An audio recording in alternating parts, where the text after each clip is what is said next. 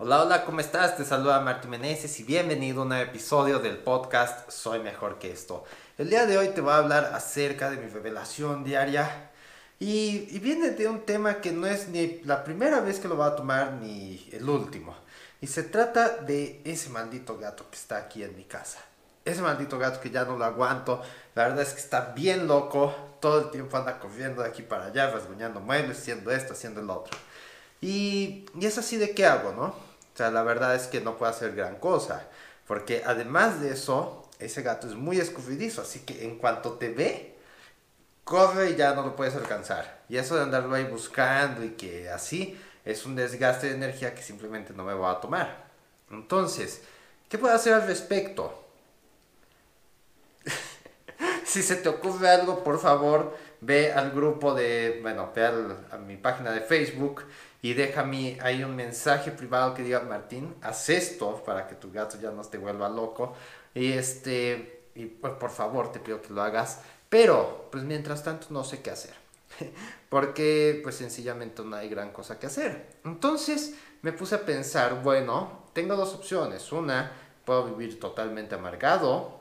Otra, puedo ver cómo puedo adaptar esta situación a mí. Y si bien este gato tiene algunos beneficios, como por ejemplo es que mi, otra mascota, mi serenita, una husky, este, juega mucho con el gato, ¿no? Entonces ella normalmente pues estaba sola y yo tampoco soy como que muy juguetón que digamos con, con ella.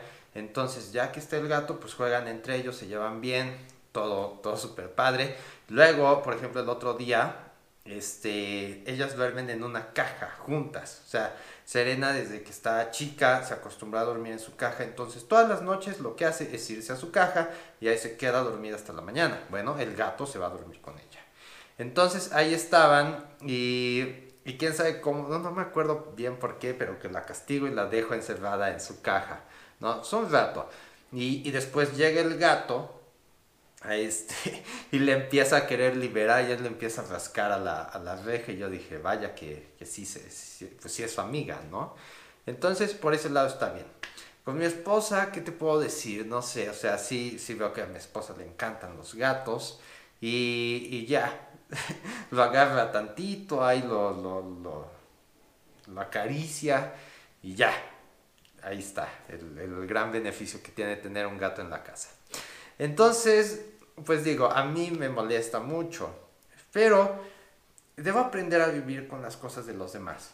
O sea, como te digo, siempre va a haber algo, un detallito ahí que no te guste, pero que debe estar y que no puedes hacer nada para, para cambiarlo. Esto te va a pasar en los negocios, en tu negocio, con tu esposa, en tu espiritualidad, en lo que quieras, siempre va a haber algo que va a estar ahí que no lo puedes quitar porque simplemente tiene es una parte importante para dar resultados a un sistema global no solo a, tu parte.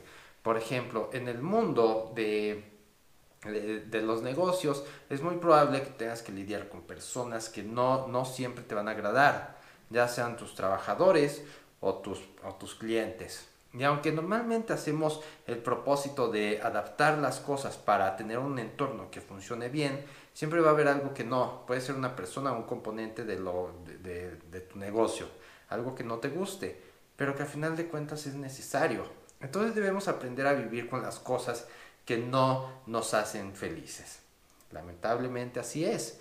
Necesitamos tolerarlas al máximo. Y aunque podemos desprendernos de la mayoría de las cosas, que, no nos gustan, va a haber algunas cositas ahí que, simplemente se deban seguir mejorando. En especial cuando no están bajo tu control. Yo no puedo agarrar al gato y simplemente llevármelo y botarlo por ahí. En primera, porque no lo haría, porque sencillamente no va conmigo. Y la otra, porque mi esposa se pondría como loca y me diría muchas, muchas cosas. Entonces, no. No se puede, debo aprender a vivir con esto y debo encontrar una solución. Así que de nuevo, si tienes una solución, por favor compártela conmigo y es algo que simplemente debemos hacer. ¿Sale? Ahora, ¿cómo puedo aplicar esto en mi vida? Pues sencillamente, no, seguramente si llevas tiempo escuchando este podcast, sabes que yo dejé de hacer ejercicio este, como lo hacía normalmente porque tengo una lesión en la, en la cadera. Entonces es como si me hubieran dado un batazo, según lo que me dijeron en la cadera y, por eso pues tengo un dolor a veces en hacer ejercicios muy fuertes, ¿no? Entonces ya no puedo hacer ejercicio de la misma forma. Es algo que está ahí y no me lo voy a poder quitar. Pero debo aprender a vivir con él.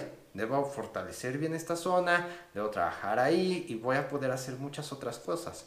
Pero simplemente hay ciertas limitaciones. Con mi esposa pues es lo normal. Ella va, mira, por ejemplo, el gato está rasguñando ahí un, algo. Con mi esposa también pasa lo mismo. Ella sencillamente este, también tiene cosas que a veces no siempre me gustan a mí. Por ejemplo, su pasión por los gatos. Pero todos los beneficios que ella me da, todo lo bien que, que nos la pasamos y todas estas cosas, pues superan por mucho este problema. Entonces simplemente seguir adelante Simplemente es considerar que estas cosas no te deben quitar el sueño o no te deben hacer sacar de tus casillas todo el tiempo para que te ocupen tanta energía mental, que no dejes que te estresen. a maneras más fáciles de lidiar con esto como justo lo que estoy haciendo ahora. Simplemente eh, aceptar el hecho de que va a estar ahí y que de alguna manera yo tengo que encontrar la manera más segura para hacer que esto cada vez sea mejor, ¿ok? Así que esto es todo por este episodio, espero que te haya gustado. Si tienes alguna sugerencia, por favor, escríbela en mi página de Facebook de Soy Mejor que esto. Y si quieres que te ayude a liberarte del alcohol y alcanzar tu máximo potencial, ve a www.soymejorqueesto.com y ahí vas a encontrar los primeros pasos, ¿ok?